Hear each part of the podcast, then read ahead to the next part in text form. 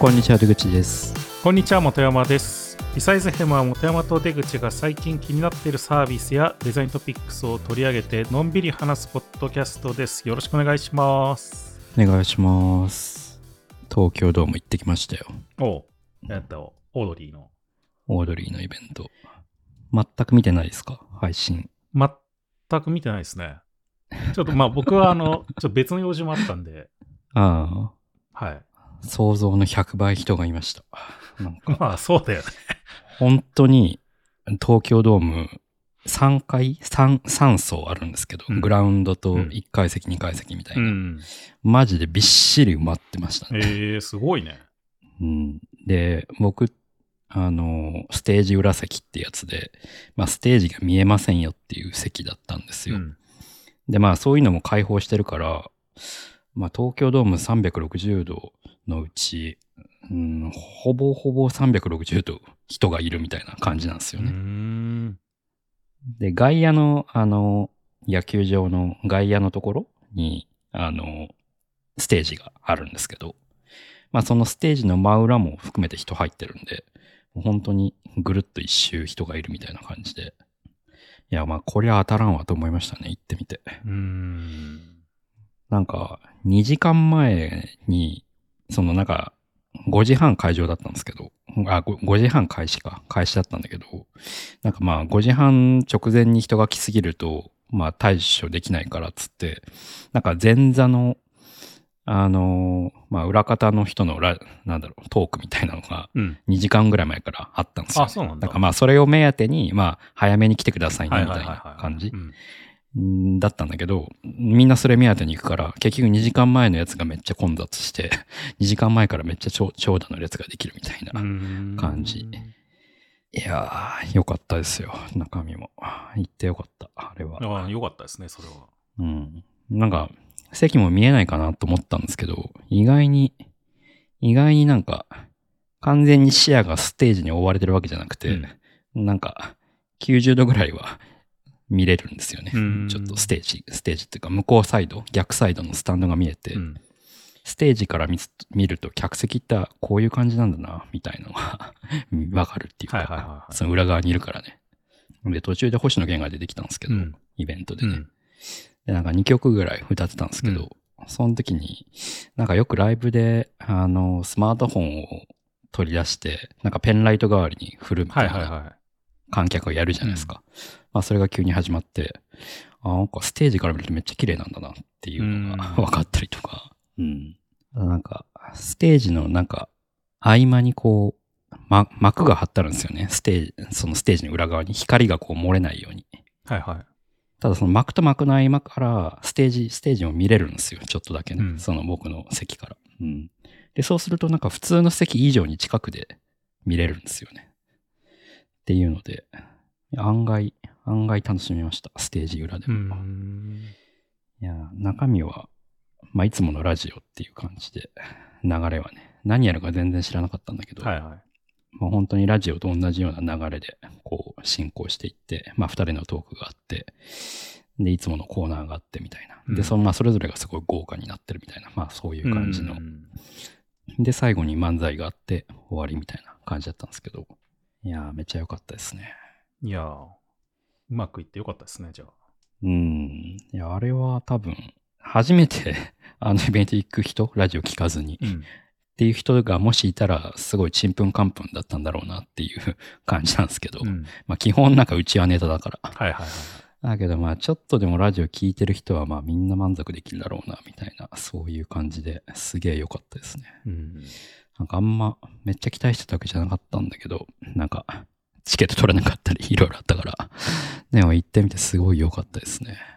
なんかまあ、ちょっと DVD かなんかわかんない。配信かあるかわかんないけど、あったら、ちょっとぜひ見てみてほしいですね。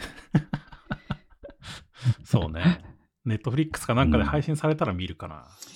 でもなんか権利の問題で厳しいみたいな、あ、そう？なんかことを言ってた。うんまあ、その星野源が歌ったりしてるから、なんかそういうことで、なんかよくわかんないけど。でもそれ星野源に権権利確認すればいいんじゃないですか。うそんなことはないうん、まあいいや、よくわかんないけど、なんかそういうのも、なんか権利周りが厳しいからうんぬんかんぬんみたいな、は見たけど、よくわかんないですね。うーん。まあでも DVD にはなるんじゃないですか。多分。ん。まあ多分一部だけ YouTube に上がるとかありそうな気がするはいはいはい。はい前の武道館もそうだったし。まあでもなんか、切り取ってみてもなんかあんま面白くないだろうな、みたいな、そういう感じでした。なんか、空気感通しで見てると、なんか面白いな、みたいな。まあまあ、切り取っても多分面白いんだけど、まあ、通してみた方がもっと面白いみたいなことですよ、きっと。うんまあ、さらに言えば、まあ、ラジオ聞いてると、さらに面白いっていう感じで、文脈が分かって、空気感が、こう、あの場にいるとすごい楽しめるみたいな、そういう感じで、まあ、だから行く意味があるっていう感じなんですけど、うん。うんいや、良かったですね。っていう。いや、まあ、うまくいってよかったですよ。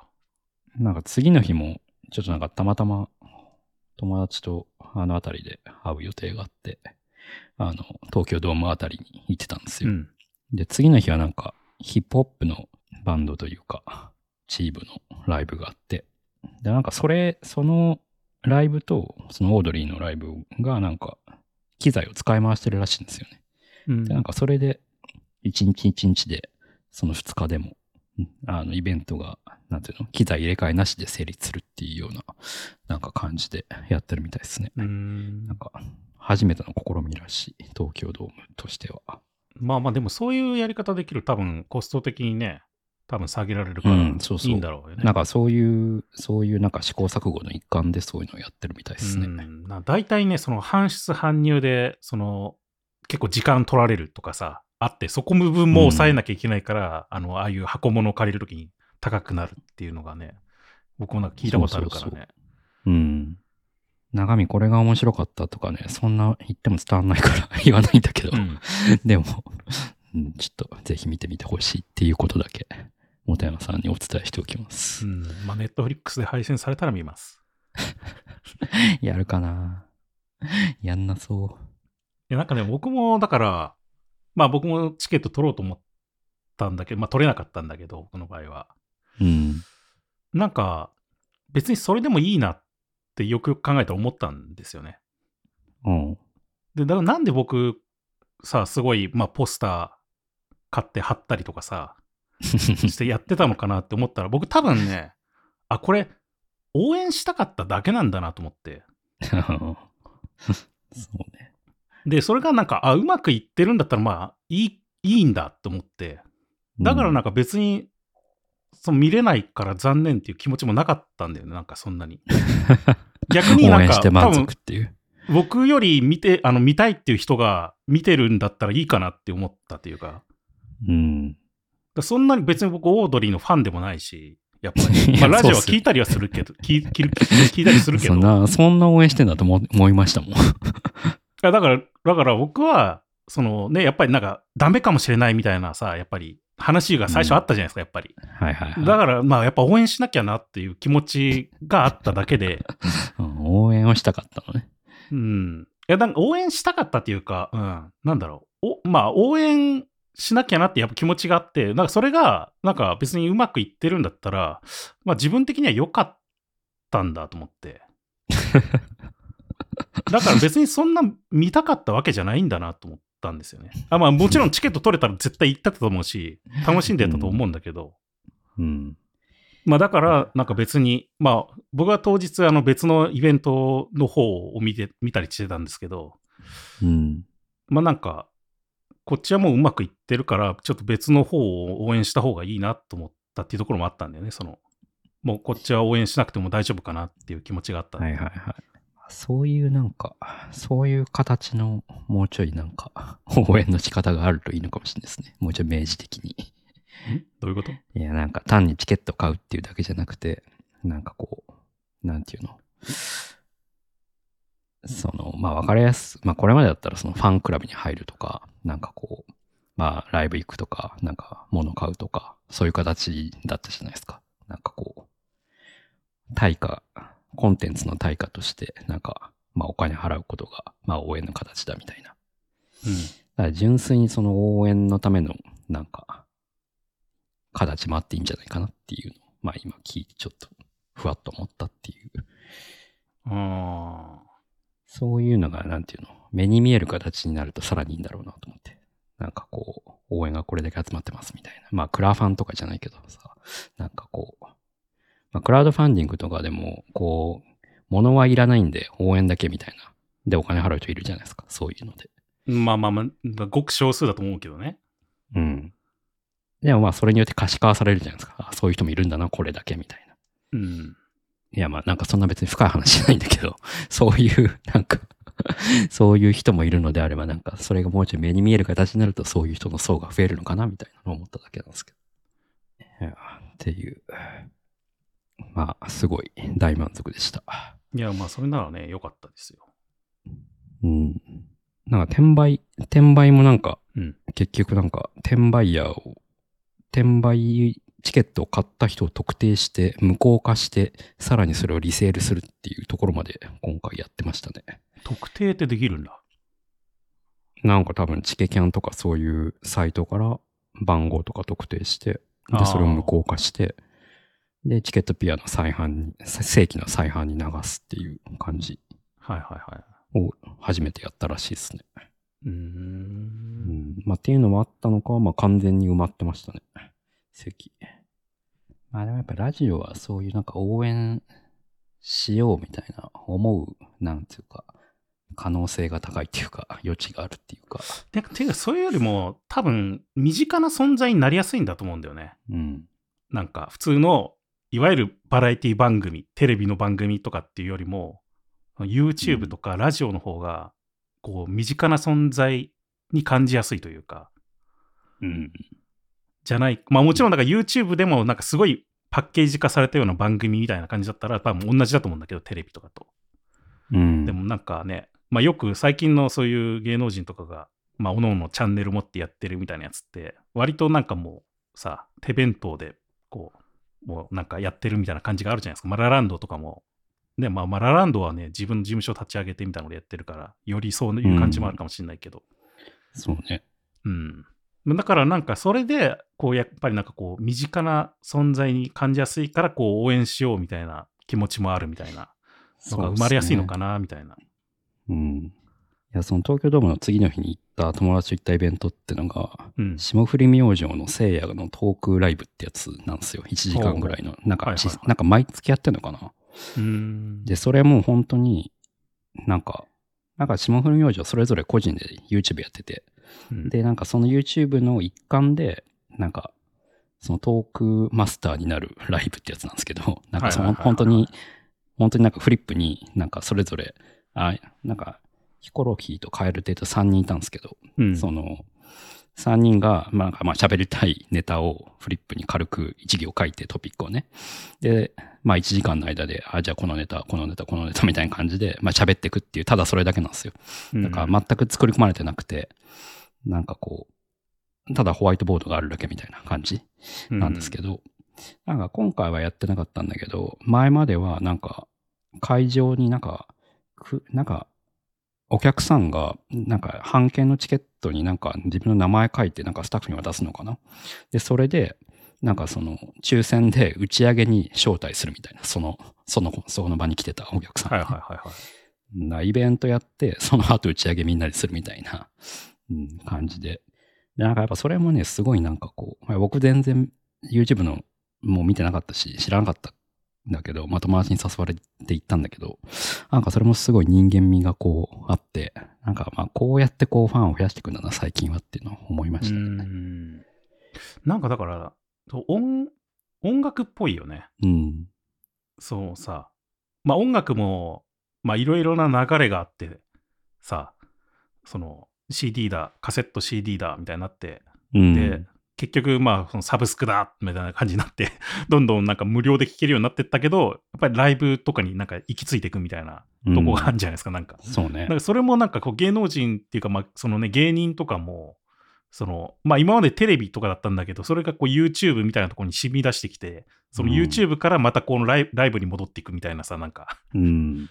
なんかそういう感じあるなって思うよね。そうね。なんかこの前も話したあの、雷のさ、YouTube チャンネルのオフラインイベントとかもさ、まあなんかそういう感じの流れじゃない？ですか。そうね。そうね。流れ的に。なんかめっちゃそのコンテンツとしてはすごいうちはネタだから、なんか別にうん万人にお勧めできるかっつうと、オードリーの規模でもそんなことはなくて、だから別にうん僕はめちゃくちゃ満足してたけど、全く知らない人と言ったら多分どうだろうなって思うし、そうそうそうそうそうそいや、なんかその、オードリーのそのイベントの最後の30分ぐらいで漫才やってたんですけど、その漫才もやっぱ M1 に出てくる漫才とは全然違うんですよ。なんかこう、M1 に出てくる漫才ってあの4分間で、まあ多くの90%ぐらいの人が楽しめるみたいな漫才をするじゃないですか。う。はいはい。で、なんかこう、4分の中にこう、すごいボケが詰め込まれてて、みたいな、まあうん競技的な漫才じゃないですか。でもなんかその東京ドームのでやってたその漫才はなんか本当なんかネタ飛ばしたりもしてたし、あとなんかこう、なんていうの、あえて喋んない、まあ、みたいなのがあって、なんかそういう、なんかこう、空気感とか、そのそれぞれのキャラクターとか、なんかこれまでどういう、なんかこう、変遷があったかみたいなストーリーみたいのが、なんか知ってて初めてこう、すげえ笑えるみたいな。なんかそういう、なんか、うん、テレビ向けの漫才とは全然違うな、みたいな、すごい思いましたね。うん。うん。だから、まあ、かなりライブ、ライブ志向の、なんていうか、漫才というか、その場の空気感で、また増幅されるようなもので、うん、確かに音楽には近いのかもしれない、そういう意味では。まあね、まあ芸人さんとかはね、よく劇場でライブやったりとかもしてるから、まあ割とそれもそれに近いんだと思う。っていうか、ほぼほぼそうなんだと思うけどね。うんで。もなんかたまにね、そういうトークライブみたいなのも、もうやっぱりなんかその場の雰囲気も含めて楽しむみたいな。まあそれ多分ライブとかも全部何でもそうなんだと思うけどね、やっぱうり。ん。まあ僕も今度、また別のイベント行くんだけど、ゲームの大会のイベント行くんだけど、うんそれもやっぱり僕もよくそのオンラインで見たりとか応援したりとかもするけど、やっぱりその場に行った時にしか楽しめない何かみたいなのもやっぱあるから、うん。まあ全部なんかそういうのはあるような気はするけどね、あね。りますね。やっぱお笑いもその、なんか、間とか、その空気みたいなので笑っちゃうみたいなのあるから、はいはいはいはい。なんかそういうのをすごい感じましたね。だから DVD で見てめっちゃ面白いかはわかんない。あの場でめっちゃ面白かったけど。うんまあまあ面白いんだろうけど、多分その場だったらより面白いみたいな、ね。また違うんだろう。また違うんだろうな感じ方がね、やっぱりあるんだと思うからね、いろいろ。そうそうまあそれはあるよね、絶対に。っていうので総合してすげえ良かったしか言えないっていうね。いや、まあまあそうだと思いますよ。うん。いや久々に東京ドーム行きましたね。東京ドームなんて行かないからな、普段。ね、なんか、ま、あれでしょ、確か、ま、なんかどっかに、築地だったっけ？なんか、ドドームかなんかライブ会場みたいなのができるみたいな計画あるんでしょ、今。あ、そうなの。あーあ、お台場じゃなくて？おだお台場だったかな？築地だったような気がしたんだけどな、違ったっけ？あの、築地の跡地あたりになんか、えー、そうなんだ。ライブ会場だったかな？なんか、なんかサッカー用のやつだったか？忘れちゃったけど。サッカー？違ったっけ？いや、わかんないわかんない。なんか僕もあやふやなんだけど、それ。うーん。あそういう計画があるみたいな、なかったっけ？わかんない。違ったかな？まあなんかあの辺にそういうのができるみたいな、築地だったか、あの、なんだっけ、あの、お台場の潰れた、なくなっちゃったやつ。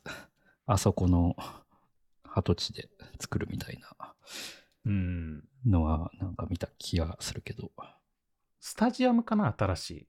サッカーの？築地、これ何のスタジアムなんだろう？でも多分ジャイアンツとがそっちに移動すんじゃないかみたいな噂が確かあったねうんあ、そうなんですか。巨人が。えー、えーじゃあ東京ドームはいなくなる東京、まあ東京ドームも使うかもしれないけど、まあ本拠地をそっちに移すんじゃないかとか。なんかまあ噂だなんでわかんないけどねあ、。そうなんだ。いや、都内にチームあるのいいよな。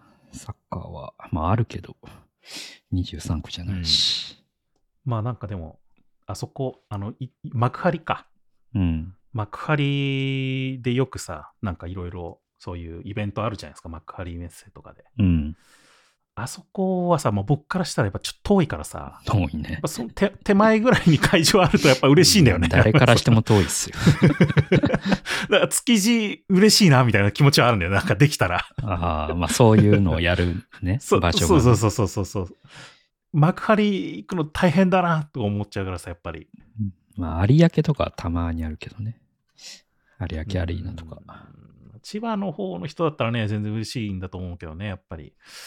なかなか、まあ東京でもやっぱり、西側の人からしたらちょっと遠いとか。僕東側だけど、やっぱそれでもやっぱ嫌だなと思いますよ。うん駅から、それはちょっと贅沢駅から歩くんですよね、あそこ。あ、まあまあまあ割とまあまあまあうん。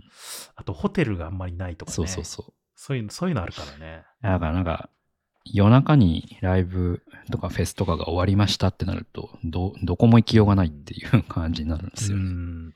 で、ひたすら駅に並ぶしかないっていう感じになっちゃうんで。うん。その点東京ドームはいいっすよね。しかも、ラクーアもあるし、サウナあるし。ああ、そうね。ライラクーはね。うん。K アリーナっていうのがなんか最近、横浜にね、確かできたんだよね。あれあれ、新しくできたんですか？名前が変わっただけだと思ってた。あ、そうなの？僕もあんまりよく知らないですけど。わかんない。まあなんか今度、ちょっとイベントがあって、そこに K アリ行くんーナ。だけど、うん K アリーナにええ行くんだけど、まあ、助かるね。僕からするとやっぱり、うん 横浜やってくれるのは。非常に助かるね。いやー、横、まあ横浜だったらいいかな、まだ。でも、あんま変わんなくない？その出口くんのとこからだったら横浜もいや、幕張も。そのやっぱ幕張の方が歩くから嫌だなっていうイメージがある。ああ、そうなんだ。うんだとアクセスがあの一本しかないから。あと、と、なんかディズニーランドとかも相まってめっちゃ混むから嫌なんですよね。うーん。そのか幕張の駅からね、ディズニーランド勢が乗ってくるから。はいはいはいはいはい。なめちゃくちゃ混むんですよ。海浜幕張から東京駅。それに比べたら横浜の方がいいなっていう。うーん。じゃあ、お便りを紹介、軽くしますか。はい。えっ、と、ラジオネーム、山本さん。フルネームで送ってきていただいてるんですけど、あの、前回、前々回か、プロセスビジョナリーっていう本を紹介させていただいたんですが、その著者の方になんとお便りをいただきました。株式会社 LTS っていうところの前山本さんって方がまあ書いてる本なんですね。うんプロセスビジョナリーっていう本が。初めてのパターンですね。そうですね。まさか著者の方からいただけるとはって思いましたけど、まあ、一応紹介させていただくって感じで。うん。えー、まあいろいろちょっと前置きコメントいただいているんですが、1点コメントがあるとすればっていうことで、うん世界的には事業構造や業務を分析する領域の言葉として、ビジネスアーキテクチャ、事業構造、ビジネスアナリシスト、まあ、BPM という言葉がこれらに飲み込まれつつあります。BPM という言葉自体が経営工学系のキーワードとしても、えー対抗傾向にあるようには感じています。もともとビジネスアナリストはビジネスアナリシスの専門家なので当たり前といえば当たり前ですが、観光当時、2019年ですね、はビジネスアナリストが担う役割としてはまだビジネスアーキテクチャという言葉よりも伝統的なビジネスプロセスという言葉を使った方が、えー読者にとって分かりやすいのではと考えたのです。ただ、その後5年経って BPM という言葉がえー対抗傾向が一層顕著となる中で、やはりビジネスプロセスという言葉にどう向き合うかは難しいと感じてはいます。っていうことですね。うん。まあ、ただ、まあ、ビジネス、あプロセスビジョナリーに書いたこと自体は今も完全に通用する内容だとは思っていますが、まあ、この言葉のトレンドの変遷は何とも難しいですね、みたいなうん。コメントをいただいてましたね。まあなんかうん、本の中でも言ってたんですけど、確か。その、まあ、ビジネスアナリシスっていう言葉が割と、えっ、と、現状だと、まあ、まあそういう職業とか、えっ、と、そういう仕事みたいな話が、まあ、主流なんだけど、ただまあ本の題名自体はプロセスビジョナリーとか、まあビジネスプロセスみたいな言葉をよく使ってたりするっていうところの多分話なんじゃないかなと思いますけどね。うん。なるほどね。まあ確かになんか、プロセスっていうよりもなんか、よりな、なんかプロセスっていうとなんか言葉尻だけ捉えるとすごいなんか、本当にビジネスのやり方、なんていうの、オペレー、なんかよりオペレーティブな印象になるけど、うん。うん。まあもうちょいなんか、もうちょっとなんていうか、上流的な話もしてましたもんそうだね。うんそうそうそうそう。まあ結構ね、こういろんな部部門というか、なんか業、なんなんて言うんだろう。染み出ていってるというかさ、なんかいろんな方向に、なんかそれをうん別の分野の専門家としてなんかいたりとか、なんかうん。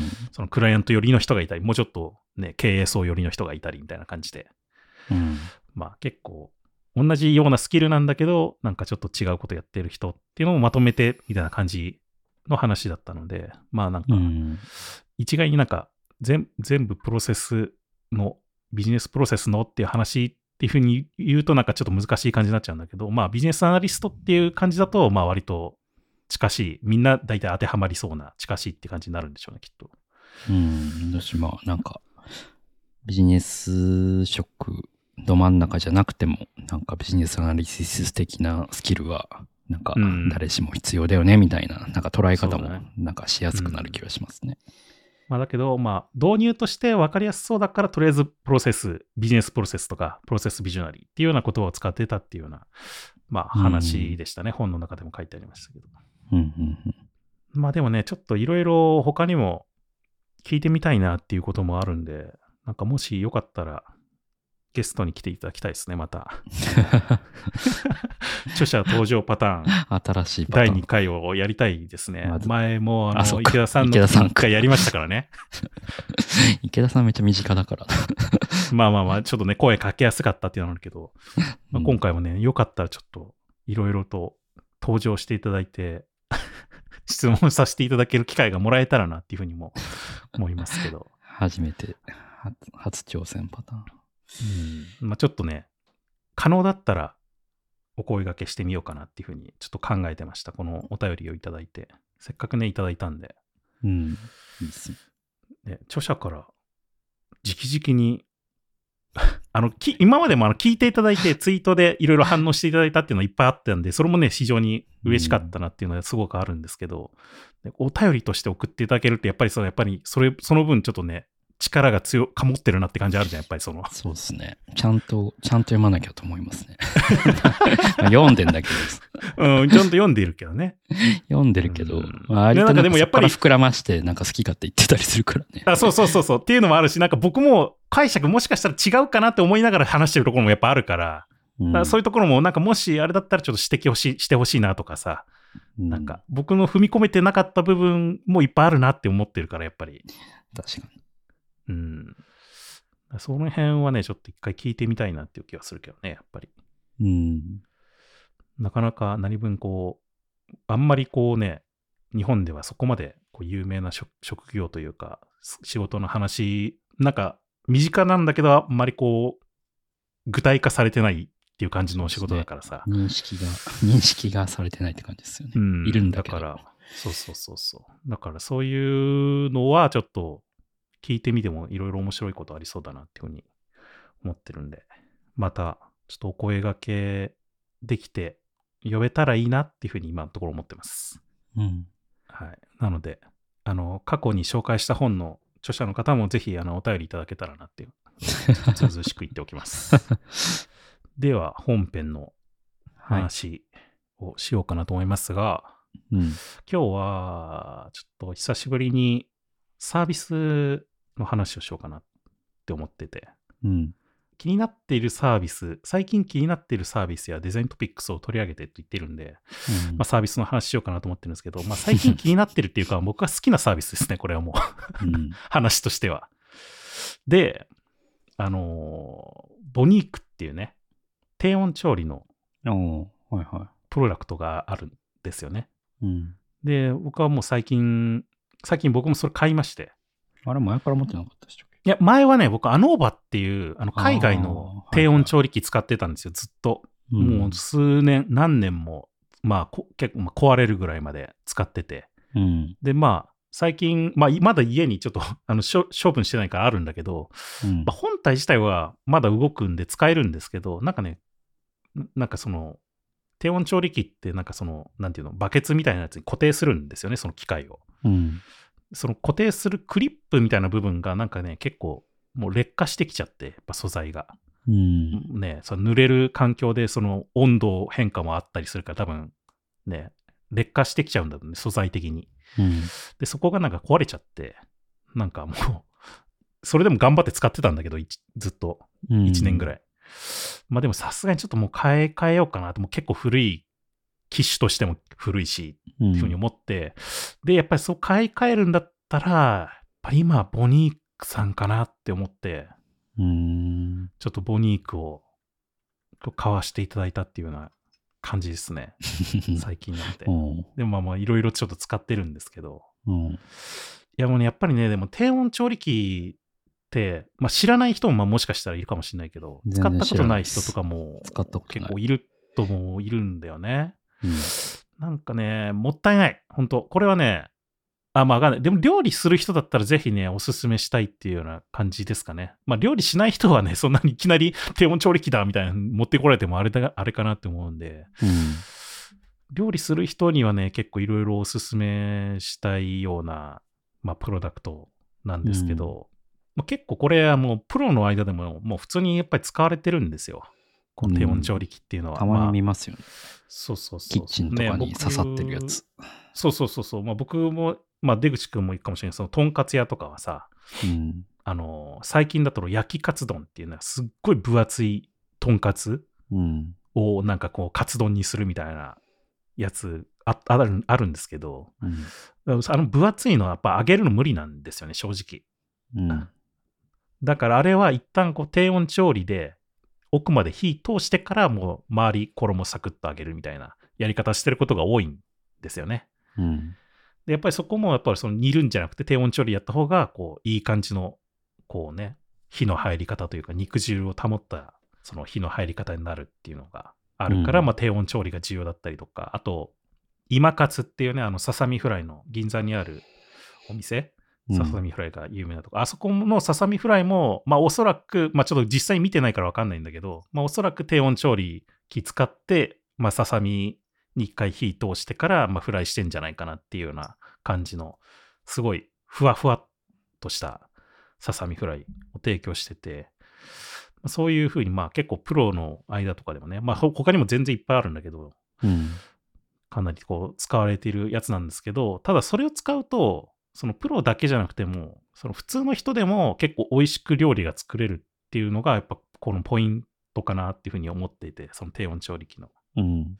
なので結構その料理が好きな人とかには、まあおすすめしたいし、まあ場合によっては、あの、糖質カットしてる人とか、筋トレしてる人うん。にも結構おすすめできるんじゃないかなと思ってて、なるほど。まあ、なんでかっていうと、低温調理器って基本的にまあ温度管理をする調理なんですよね。うん。で、それによって、まあ、タンパク質の凝固温度をコントロールするみたいな、その凝固温度というか、その凝固をコントロールする。うん。まあ、その、タンパク質だから、まあ、肉、魚、そういう系のやつって、やっぱり何度までいくと、やっぱりこう、タンパク質が凝固し始めて、なんか中から水分的なもの抜けていくみたいなのが、どんどん温度別にあったりするんだけど、うん。まあ、その、やっぱり、ね、鶏胸肉とかを、まあ、よりやっぱり美味しく食べるみたいなところで、まあ、この、低温調理器を使うことによって、こう、美味しく、その、筋肉ライフを過ごせるんじゃないかなみたいな。うんまあ、よくそういうのも、あの、まあ、アプローチとしてあるんですけど、低温調理器を。を進める。まあ、だからそういう人には結構お勧めしたいものなんですけど、うんまあ、なんで僕がそのボニークを買ったのかっていうところが、まあ、いくつか理由が、まあ、あって、まあ、そこがちょっとサービスの話とかもちょっと近づいてくることがあるのかもしれないですけど、うん。まず、ボニークって日本製なんですよね。うん。会社が確か神奈川県の葉山にあって、うん。で、まあ、まあ正直ね、買いやすいんですよ。まあ、アノーバも普通に Amazon とかで売ってたりするんですけど、まあなんかね、ちょっと買い、買いにくいっていうか、まあいろいろと、まあやっぱ説明書が英語だったりとか、まあいろいろあったりして、うん。まあなんかやっぱり日本製の方がいいなっていう、まあ単純にね、日本人が使うものとしてはいいなっていうところがあったっうん。ていうところ。うん。まあね、普通になんか壊れたりしてもいろいろとやり取りしやすいかなとか、まあそういうのもあるし、まあ普通に手に入れることもまあやりやすいしみたいなところがあったので、まあボニックいいなって思ったのと、結構ね、アクセサリーが結構こだわりのアクセサリーがあってですね、ボニークは。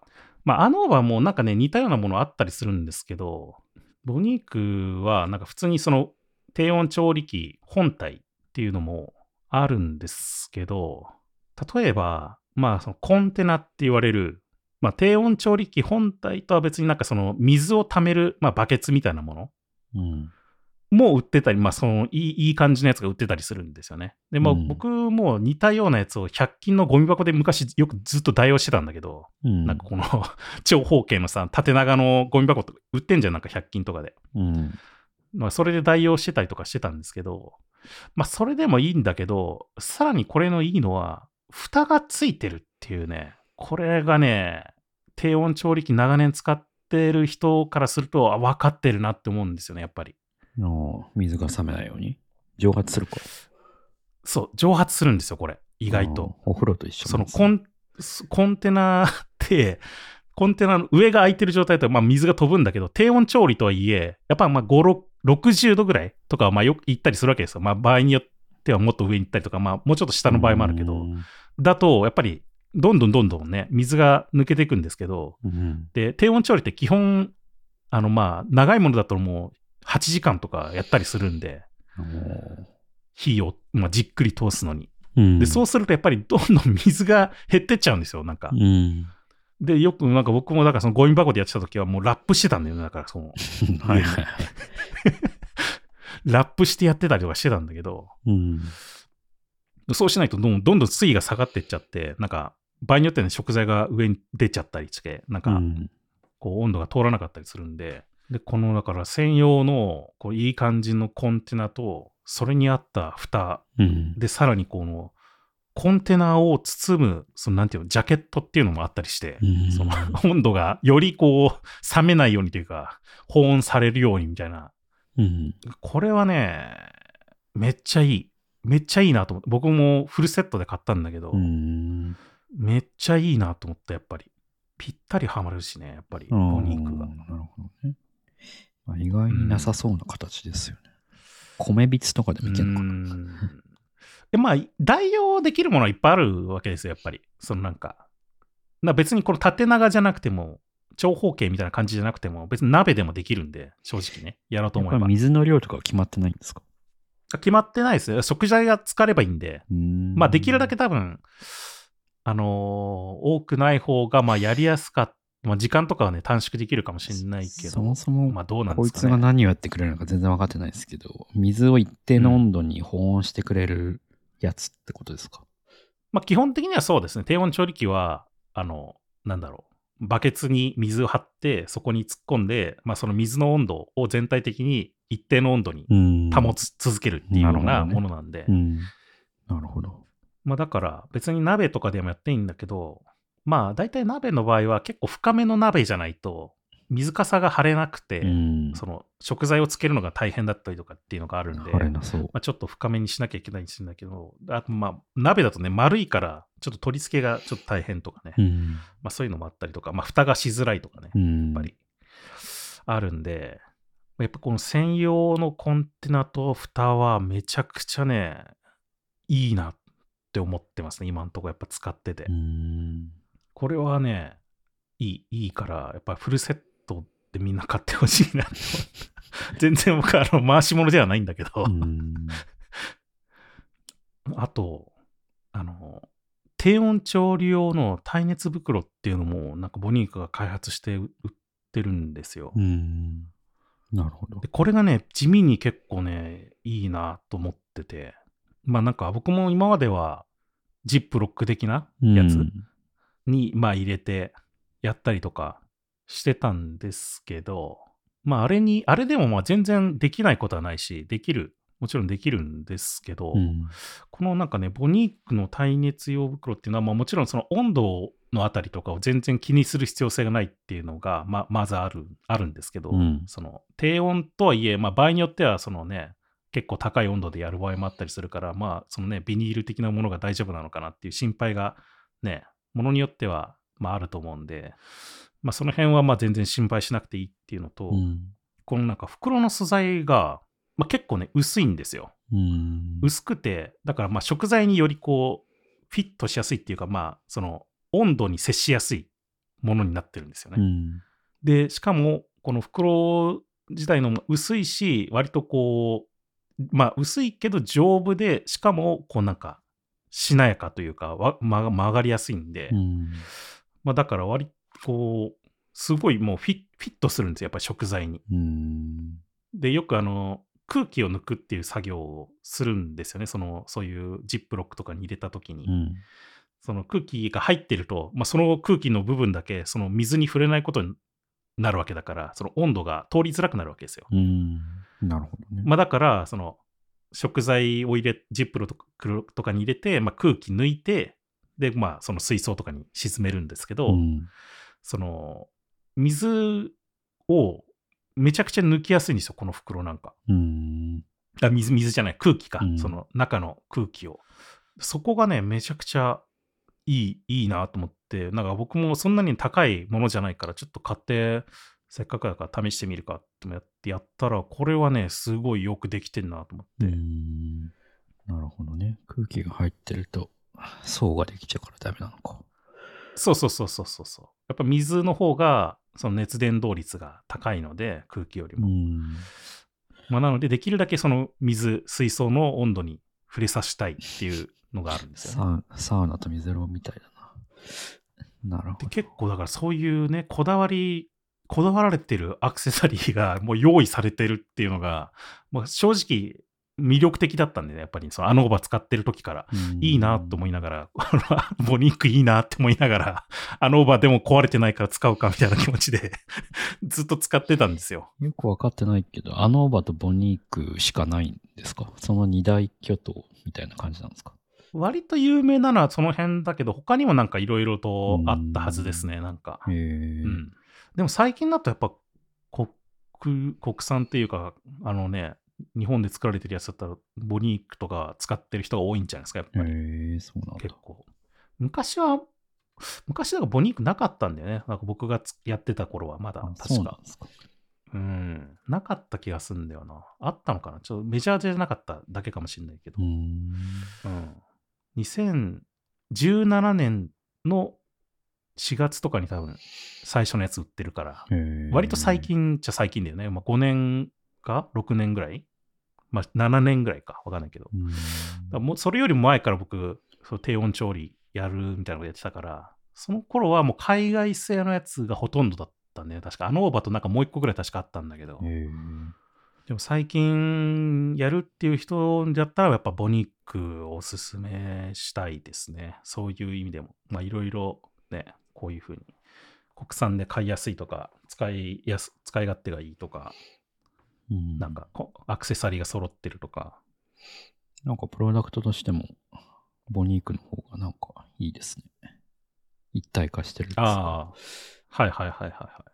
割とね、デザインがね、昔はなんか、そのアノーバーとか、まあよくあるこうね、こう、上の方に黒いゴンって塊があって、こう銀の筒がピーって出てるみたいなのが、まあ今でもよくあるんですけど、なんか割と最近のボニークは、なんかシュッとしてるなんか、スリムな感じになってますよね。うん、あの場はなんか IoT 調理機器って感じだけど、ボニークの方なんかより料理器具みたいな感じがして、馴染む感じがしますね。そうですね。で、まあその辺もあるんですけど、うん正直、この辺は僕がボニークを買った理由の序の口でしかなくてですね、うん。やっぱりね、一番は好きすぎて情熱を感じるってとこなんですよ。うん。そのあまあなんかボニークのね、レシピサイトっていうのがあるんですけど。まあレシピサイトにはそのボニーク、まあ、低温調理器を使ったレシピみたいなのいっぱい載ってたりするんですけど、いろいろと。で、中にはですね、あの、まあ、ナビゲーションにカテゴリーってあると思うんですけど、うん。そのカテゴリーっていうところをこうぐーっと下に下がっていくと、比較実験っていうのが 多分見つけられると思うんで、すげえなこれぜひね、これすごい。見てもらいたいんですけど、これすごいねこれがね、やっぱり、あ、もうボニークだなって思ったっていう理由なんですよね、僕が。これやばいっすね。これがね、すやっぱ特に僕はその昔から、なんかこの、まあ、低温調理器使っていろいろ、いろいろ実験っていうかさ、なんか試すみたいなのをやってたっていうのもああるし、うんなんか、モダニスト・キュイジーヌっていうなんかすっごい分厚くてでかくて高い本があるんですけど、あまあ、それでもなんかこういろいろ見ながら、このたたま卵だったら何度でこうなるみたいなのをすごいいっぱい実験結果みたいなの載ってる本なんですよ。このうんモダニスト・キュイジーヌっていう本は。うんまあ、それ的なことをひたすらこうやってるっていうブロ ブログがあってですね。これはすごいな。これがね、すすごいなんか僕がやっぱ引きつけられた理由ですよね、やっぱり好。きそう。元山さんが書いてんじゃないかっていう感じだ な。なんか、ないろいろね、おすすめしたい記事あるんですけどね。まあ僕もね、よく、まあ温泉卵とか結構低温調理器で手軽な、まあ、食材で、あの、楽しめる食材なんですよ。僕もよく作ってるんですけど、温泉卵。なるほどね。で、これがね、結構ね、奥が深いんですよ、温泉卵が。これいいっすね。うん僕もなんかあの、その温泉卵的なやつをレンジで作ろうっていうのに一時期はいはいはいはいハマってたんですけど、うん。なんか、レンジで何分やるといいとか、ちょっとお酢入れるといいとか、はいはいはいはいはい。難しいっすよね。いい感じにやるの。まあまあまあ難しいと思いますね。まあでもそれが完璧にできるんですよ、やっぱり。うん完璧に火入れをするから。完で、ただ、璧そのいいね。その卵の難しいところって、まあ基本的にはその白身と黄身があって、うん。まあ白身と黄身のタンタンパク質の凝固温度が違うんですよね。うん。だからまあそこをど、どの温度でいくのかっていうのがまあ基本なんですけど、うん。まあやっぱり火入れなさすぎるのも良くないし、うん。やっぱ火入れちゃうと、まあ、好みもあるんで、なんとも言えないんですけどね、そこは。うんで、個人的にやっぱ僕は、茹ですぎたゆで卵嫌いで、うんその、なんかパサパサしてるような。そうね半熟も、めちゃくちゃ半熟が好きなぐらい、はまあ、その、なんていうの。もう、まあ、生まではいかないけど、その、めちゃくちゃ半熟ぐらいの卵が好きなんですよ。うん。で、そのギリギリのラインを、いつも僕はもう、今回はこれかなみたいなのをやってるんですよね、やっぱり。うん。まあ、ここのね、記事にある比較実験だと、今、65度から1度ずつ上げて68度までやってるんですけど、僕は、僕の最適な温度は64度なんですよ、実は。これもね、あの、しかも難しいのは、温泉卵を、じゃあ、作りました。で、どの温度で食べるかっていうのも関係してるんですよ。ああ、なるほどね。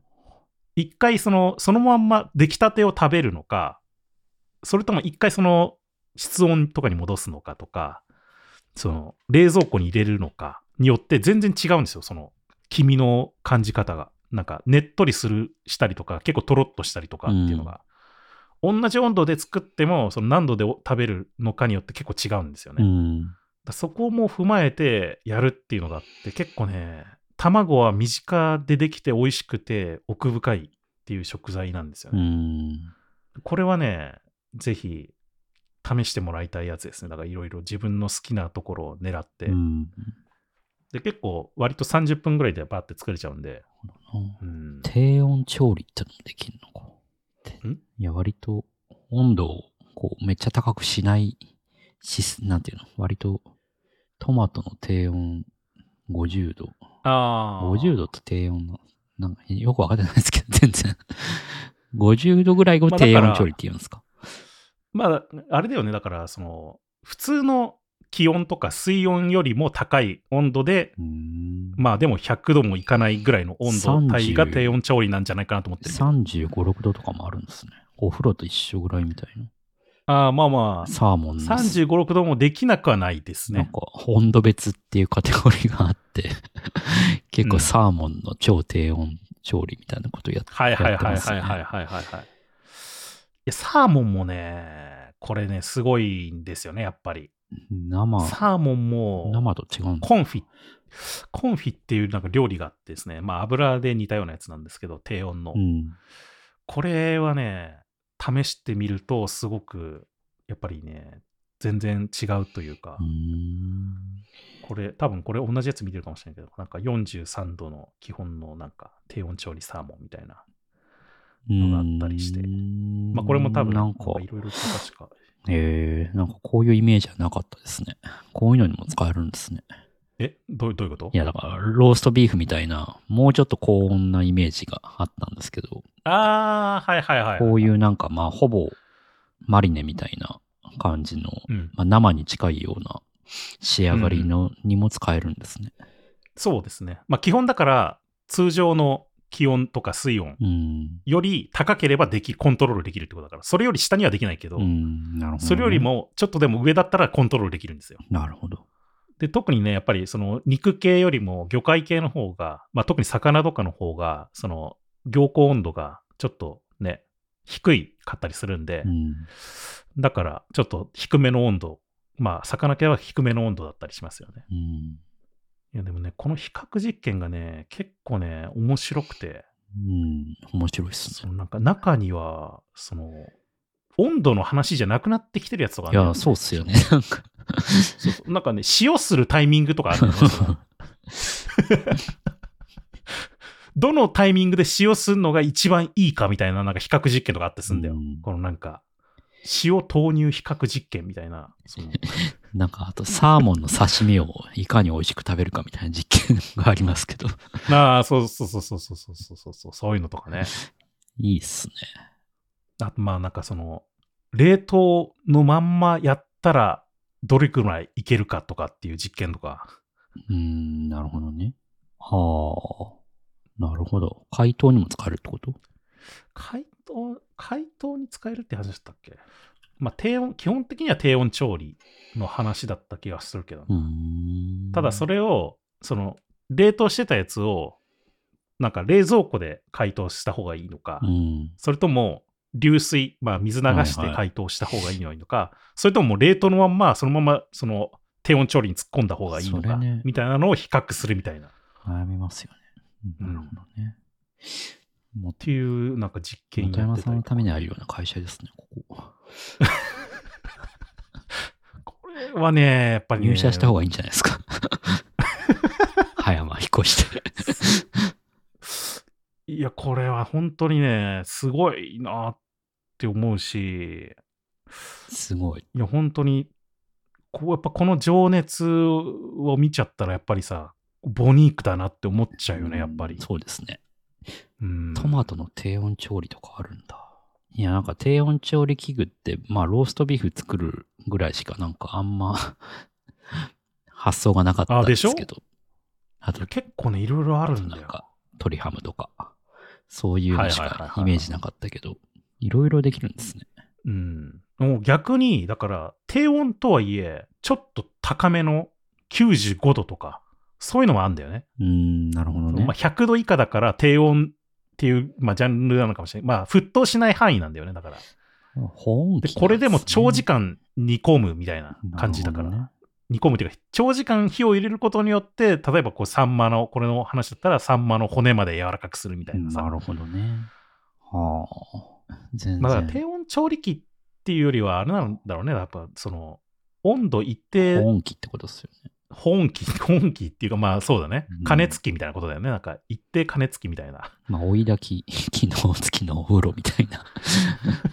まあまあまあ、まあまあまあ、そうだよね。うんお風呂で言ったらそういうことだよね。まあでも結構正確だから、本当0.5度単位で調節するんですよ。で、もう、ちょっとでも下がった、下がらないように、この0.5度単位で一定になるように、なるほどね。なんかするっていうようなものですね、基本的には。だから、そんな、お風呂の追い炊きよりも多分もっと正確な感じでした。っ なるほどね。ていうね、この比較実験がね、やっぱり、すごいなって思うんだよね。これだけいろいろできるよってみ分かると欲しくなりますね。なんかローストビーフだとそんなローストビーフ作んないしなとか思ってたけど。あ、そうそうそう、そう、そうじゃないですか。僕も正直、ローストビーフ作るけど、その年に何回かみたいな感じなんだようんね、正直言うと。だけど、やっぱり、そのね、温泉卵とかさ、うんまあ、まとめてバーってこう、作って、で、毎朝食べるとか、よくやってるから、ああ、チキンライスとかも作れるのか。なるほどね。そうそうそうそう。へえ。結構ね、いろいろとやれるんですよね、これが。うん。なかなか。こんなにやれるんだって、初めて知りました。まあ、だから、そのね、まあ、料理しない人はなかなかおすすめにしてもしょうがないかなって思うけど、料理する人には結構おすすめしたいんですよね、やっぱり。これ、その、普段の料理がやっぱり簡単に美味しく作れるから。低温調理したやつは保存は効くもんなんですか？いや、まあ基本、そんな効かないと思った方がいいですねなるほどね。低温調理したやつって。なんでかっていうと、まあそもそも生でもうそんな日持ちしないものって多いじゃないですか、やっぱりうん肉とか魚とかって。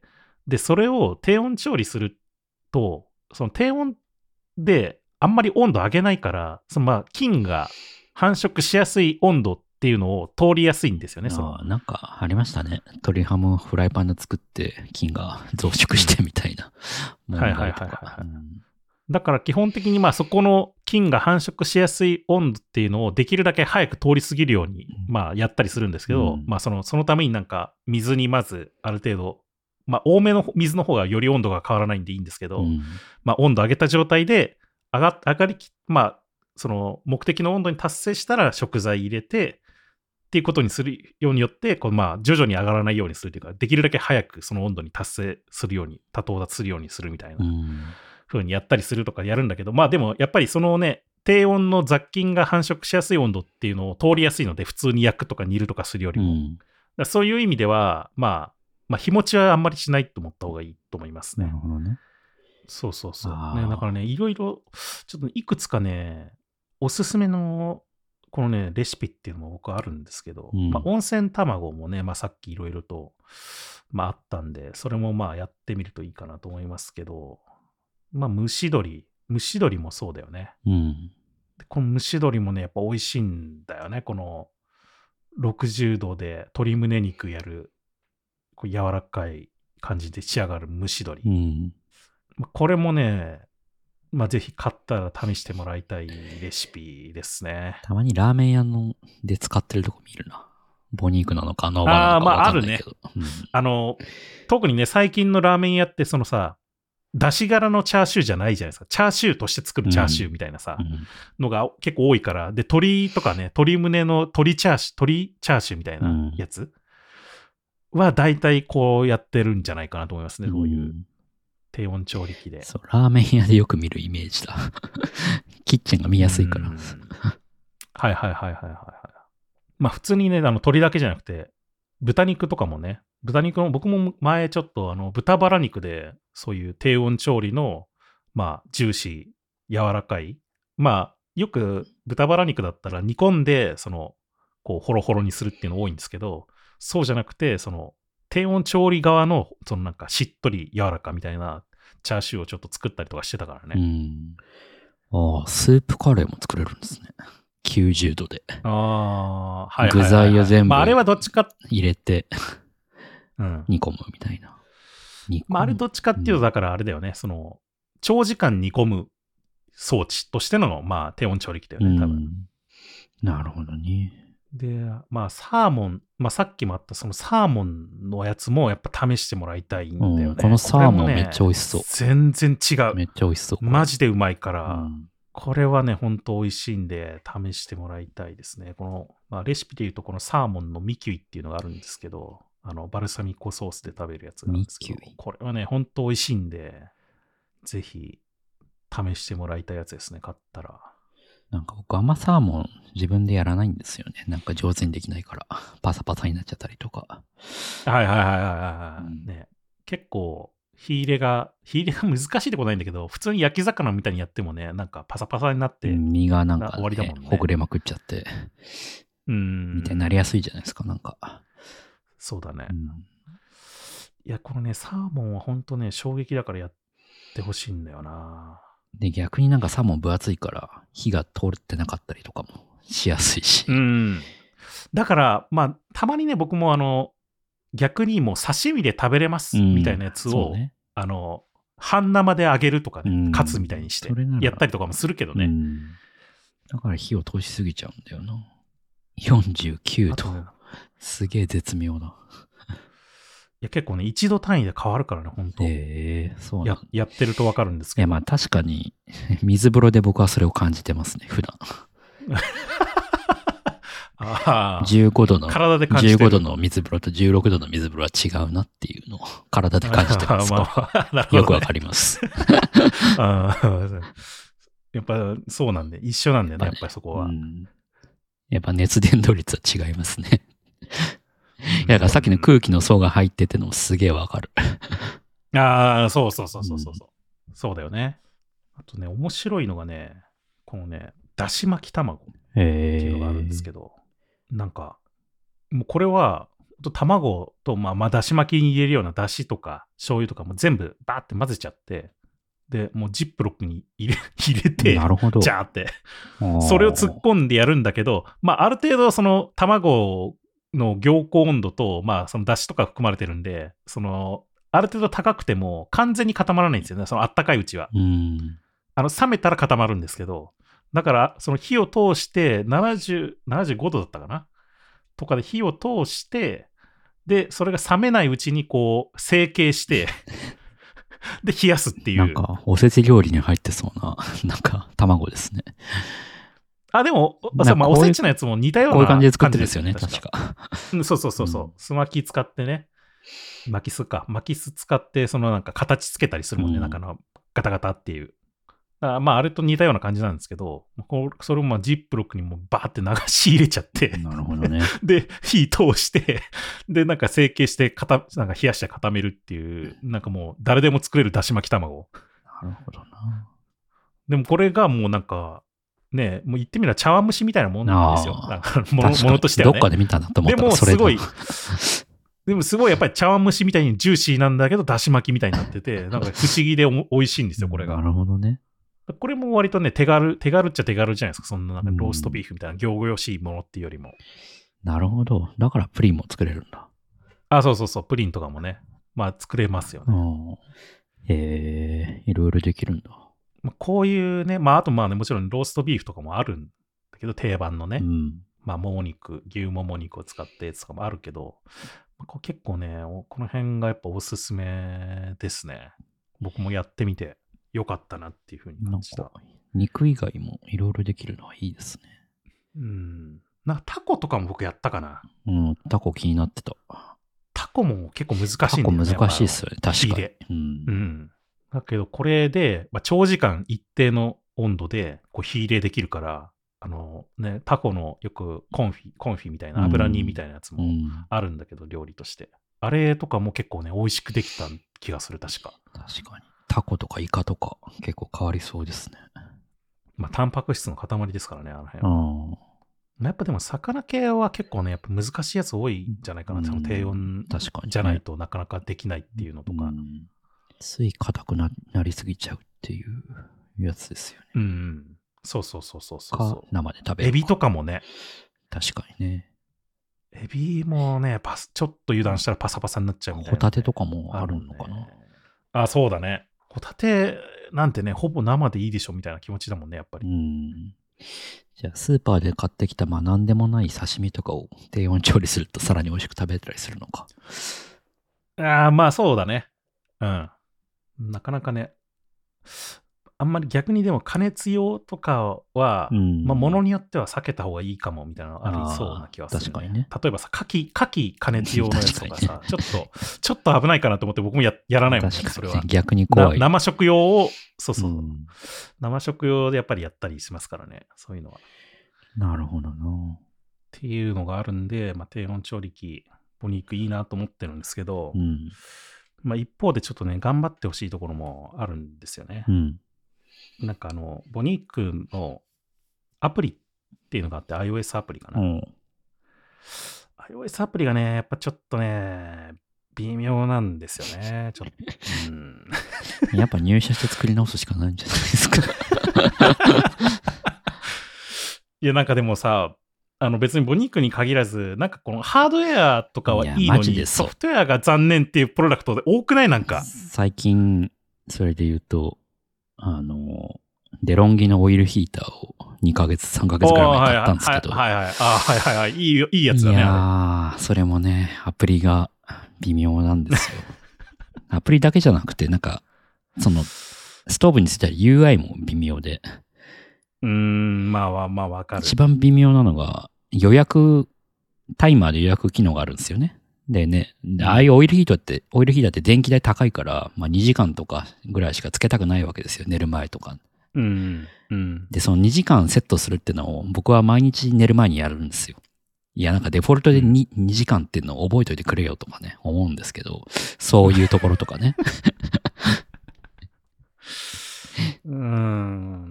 なんか、ねそのね、デジタルとのつなぎ込みの部分がやっぱこうね、いろいろ思うところはありますよね。うんなんかそこがね、やっぱりいつも、まあ、ボニークに限らず、そこが完璧なプロダクトハードないっすよね。ハードから来た、ハードウェアから来たプロダクトが特にそうじゃない？バルミューダとかねそっちはいいのに、ソフトウェアがみたいなのがやっぱり多いなって思うんだよね。うんなんか逆にそのさ、あるじゃないですか。最近だったらさ、ソフトウェア側から来て、そのハードを作るみたいなさ、のもあるじゃないですか。その、ね、ものによっては。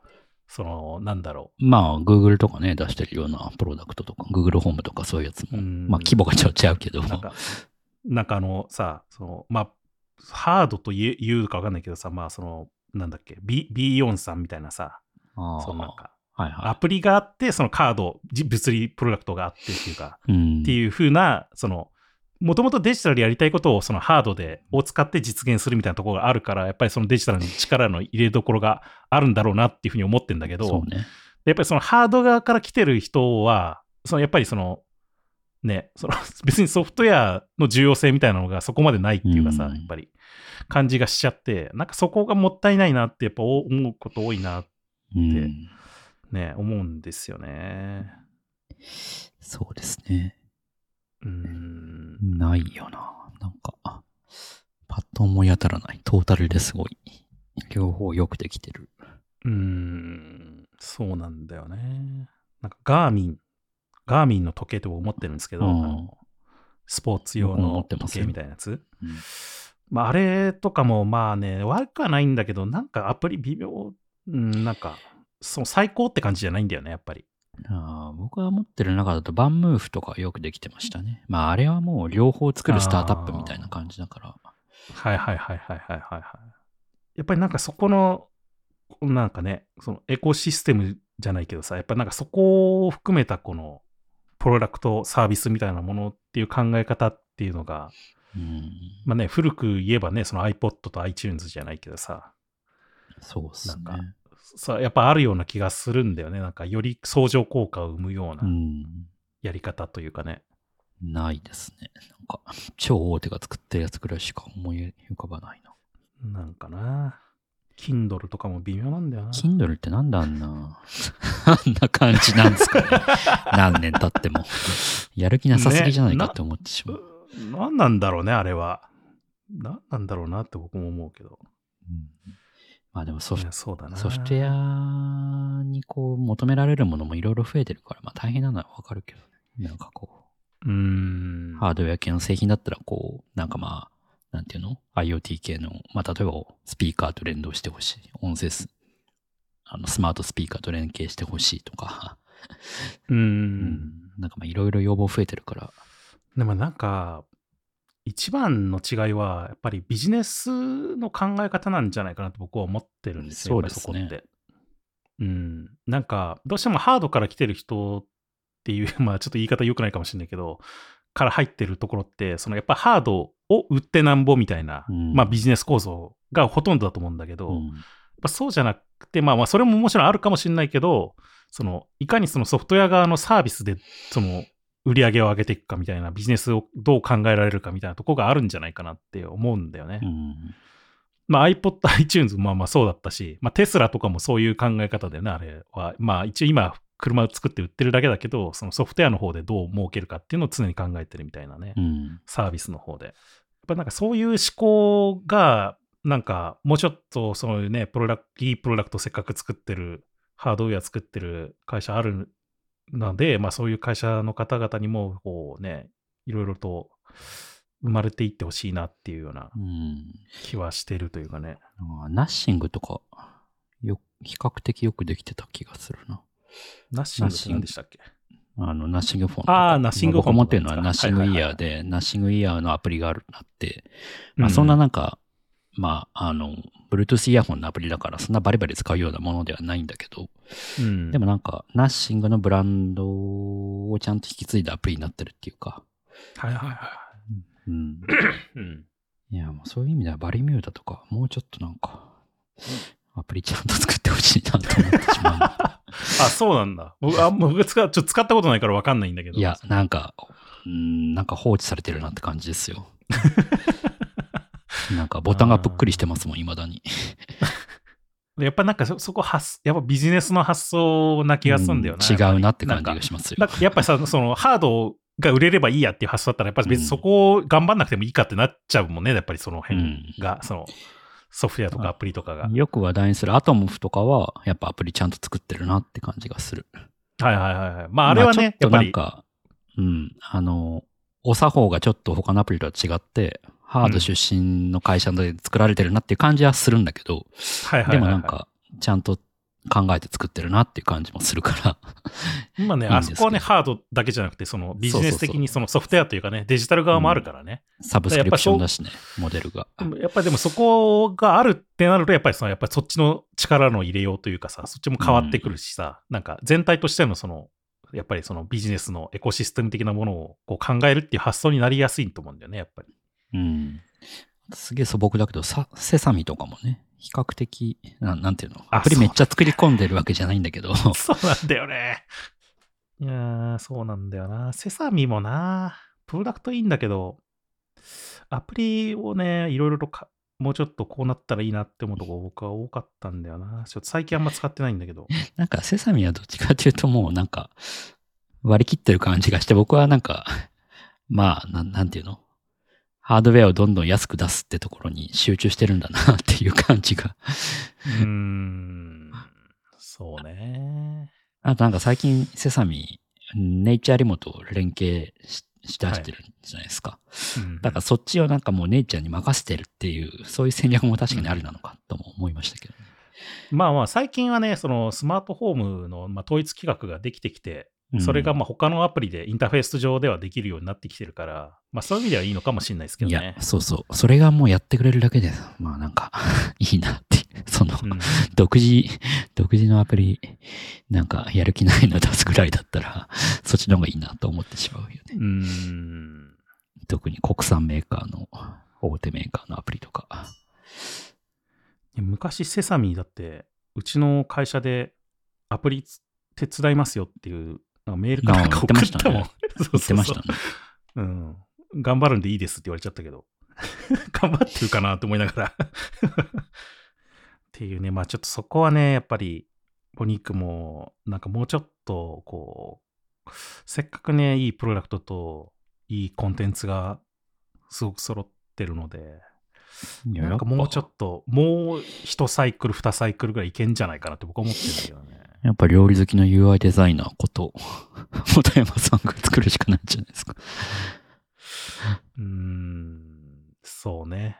なんかその、それこそ、まあ、ビジ、さっきのね、ビジネスアナリストじゃないですけど、うん。新しいビジネスを考えるっていうところからやってもいいような気がするよね、やっぱり。その、単純に、物を売るってだけじゃなくてさ、確かそれこそね、その、低温調理器つ買ったけど、いまいちどう使っていいかわからない人向けの、その料理教室もやるとかさ、なんかそういうのも含めてやるとか、なんか、確かに。もうちょっとビジネスをうん、作るってところも考えつつ、単純にインターフェースの話だけじゃないような気がするんだよな。こんなにいろいろできるとは知らなかったです。うん、からね。うん、まあなんか、そこだけだね。2B 向けにより受けそうな感じはしますけどね。ああ、でも、そうそうそう。なんかね、そうあの、プロ仕様のやつも売ってるんですよね。あの、まあ、プロ仕様って言ってもほとんど変わんなくて、なんか結構パワーが強いとか、うんあと今、プロ向けだと、なんかアプリと連携して Wi-Fi で操作できるみたいなとかあったりするんだけど、まあなんかそれ標準でつけてくれよっていう風な気もするんだけどね。やっぱこれ、第一気にまとめて作れる感じですよね。結構な量あ、そう。そうまあやろうと思えば全然できます、ね。ですよね。で、逆にトレードオフとして、やっぱ一定時間かかるわけですよね、これって。まあまあまあまあ、そうね。いや、ってことを考えると、やっぱ一人暮らしが都度作るってのもいいけど、よりやっぱ B 向けの方が、なんかこう、つ使う意義が出てくるんだろうなと思って。うん、まあまあまあ、そうね。まあなんかでも、そういうのを、まあ個人向けとしてはそういうプロの味みたいなものを、まあ個人でも気軽に再現できるっていうところがまあ売りなんだと思うね。その低温調理器の。うん。ねまあなんかボニーク自身もね、なんか割と、なんかこのイベントというかね、なんかこう、プロの人に使ってもらうようなイベントとか、そういうのもやってるみたいなんでね、なんか低温調理コンクールみたいなものとか。うん、やりそう。アスリートとか、ジムとか。うん。まあだからそっち方向は割と開拓してそうな雰囲気あるけど、もうちょっとやっぱりなんかね、ソフトウェア側も含め、まあビジネス含めて、いろいろとまだまだ頑張っていけそうな余地があるんじゃないかなっていうふうに僕は思って、まあとはいえね、やっぱりいいものだからプロダクト自体はいいなと思って使ってるんですけど。熱量はよくわかりました。このサイトを見て。熱量わかるでしょ、これ。やばいな、これは。いや、これはだってね、僕あのオーバー使ってる時から参考にしてたもん。この記事とか。あ、なるほどなと思いながら。うん。で昔、昔からなんかたまにあるんですよ。こういう個人が試してみたみたいなのをなんかせっせとなんかすごい昔ながらのホームページみたいなやつに 書いてるうん記事とかあったりするんだけど、うん。まあそれよりもねかなり詳しく書いてたりとかいろいろやってるんで、なんかやっぱサウナと似たものを感じるな、すごく。この一度でだいぶ体感が変わるところとか。うーん。まあなんで、ちょっと低温調理器おすすめですよっていうようなサービス紹介でしたね、今日は。うん。いいっすねし。かもまだ買ってないの買ってないですね。前から僕、あの、おすすめしてたと思うけど。でもちょっと欲しくなりました。その、やっぱローストビーフをそんな食べないなとい。や、だからローストビーフだけじゃないってとこなんだよね、やっぱり。うん。いや、そのサーモンとかできるんだっていう、その魚介もいけんだっていうのはだいぶ広がりますね。あとね、温泉卵結構いい、おすすめ、かなりおすすめ、実は。うん。そのやっぱ普段からある食材で、普段食べるようなしものを作れるから、美味しく。ね、別に1個だけじゃなくてさ、まとめて僕もああ。6個、6個とか作るわけですよ。で、それを、まあ、ある程度はね、うん保管しとくから、冷蔵庫で。なるほど。今、その一気にまとめてって言ってたけど、うん。インスタの写真、ボニークのアカウント見てたら、うんいろんな食材を、その、あの、バケツに入れて、やってる写真があって、はい。あ同じ温度だったらいろんな食材まとめて調理できるんだっていう。あまあまあまあ、できなくはないですね。まあ多分、ねものによっては多分、その、同じ温度でも時間を変えるとかしなきゃいけないかもしれないけどね、その、やっぱり、あの、うん食材とか厚みとかによって火の入り具合が変わるから、なるほど。まあね、この、この先じゃないけど、まだね、他にもね、あの、低温調理器に派生して、あの真空調理っていうのもあるんだよね。僕はもう最近そこも手を出し始めたんだけど、やっぱり。うん。そのなんかまあ真空調理、まあなんかね、その肉とか、まあ魚とかなんか入れて、で、その味付けするものとかを入れた上で、こう真空にすることで、そのよりこう味が染み込みやすくなるみたいな、うん。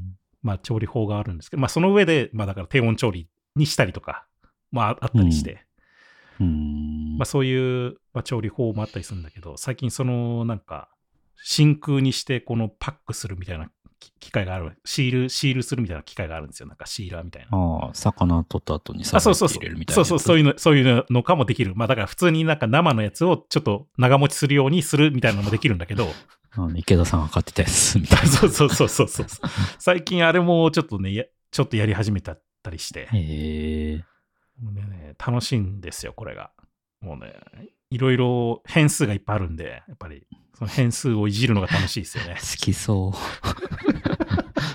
きそう。はい。なんで、まあ、低温調理器、興味ある方はね、ぜひ、ボニークとか、まあ、特に僕がおすすめするんで、良いかなと思うんで、ぜひ買って試してみてもらいたいですね。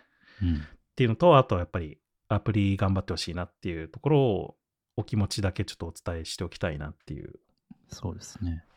なんかアプリの評価でも1とかなんだよね。やっぱ星1みたいなのいっぱいついてて。あ そうなんだ。そうそう、なんか、なんかなって思っちゃう。まあね、うん、うんって思いながら僕も、なんか昨日、昨日だったかな昨日とかもなんかね、もうサーバーがダウンしてるのかわかんないけど、なんかログインできないとかね、もう。で、ログインできないとなんか自分が前保存してた、その、レシピというかね、温度みたいなやつが見れなかったりして、なんかもあそんな依存してるものなんですね。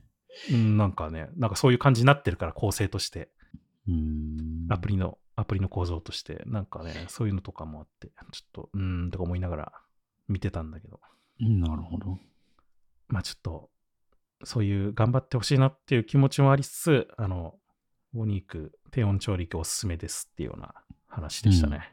なので、同じように低温調理器おすすめですよっていう、このレシピもいいですよっていう方がいたらね、あの、ぜひお便り送っていただきたいなっていうふうに 思いますし、あの、これを聞いて、ボニーク買って、ちょっと使ってみたっていう方のね、ご感想なんかもね、あの、送っていただけたらいいなって思うので、うん。あの、そういう、まあ、ご感想とか、まあ、リクエストとかは、X にポストしてしていただくか、まあ、ショーノートにあるお便りのリンクから送っていただければと思いますので、まあ、配信内でそれを取り上げたりしますので、どしどしいただければと思いますし、まあ、もしかしたら、これを何かのきっかけで、そのボニークの社長が聞いて、あいつ何言ってんだっていうふうにね、お便り送ってくれる可能性もあるかもしれないんでね、ちょっとそれも含めて、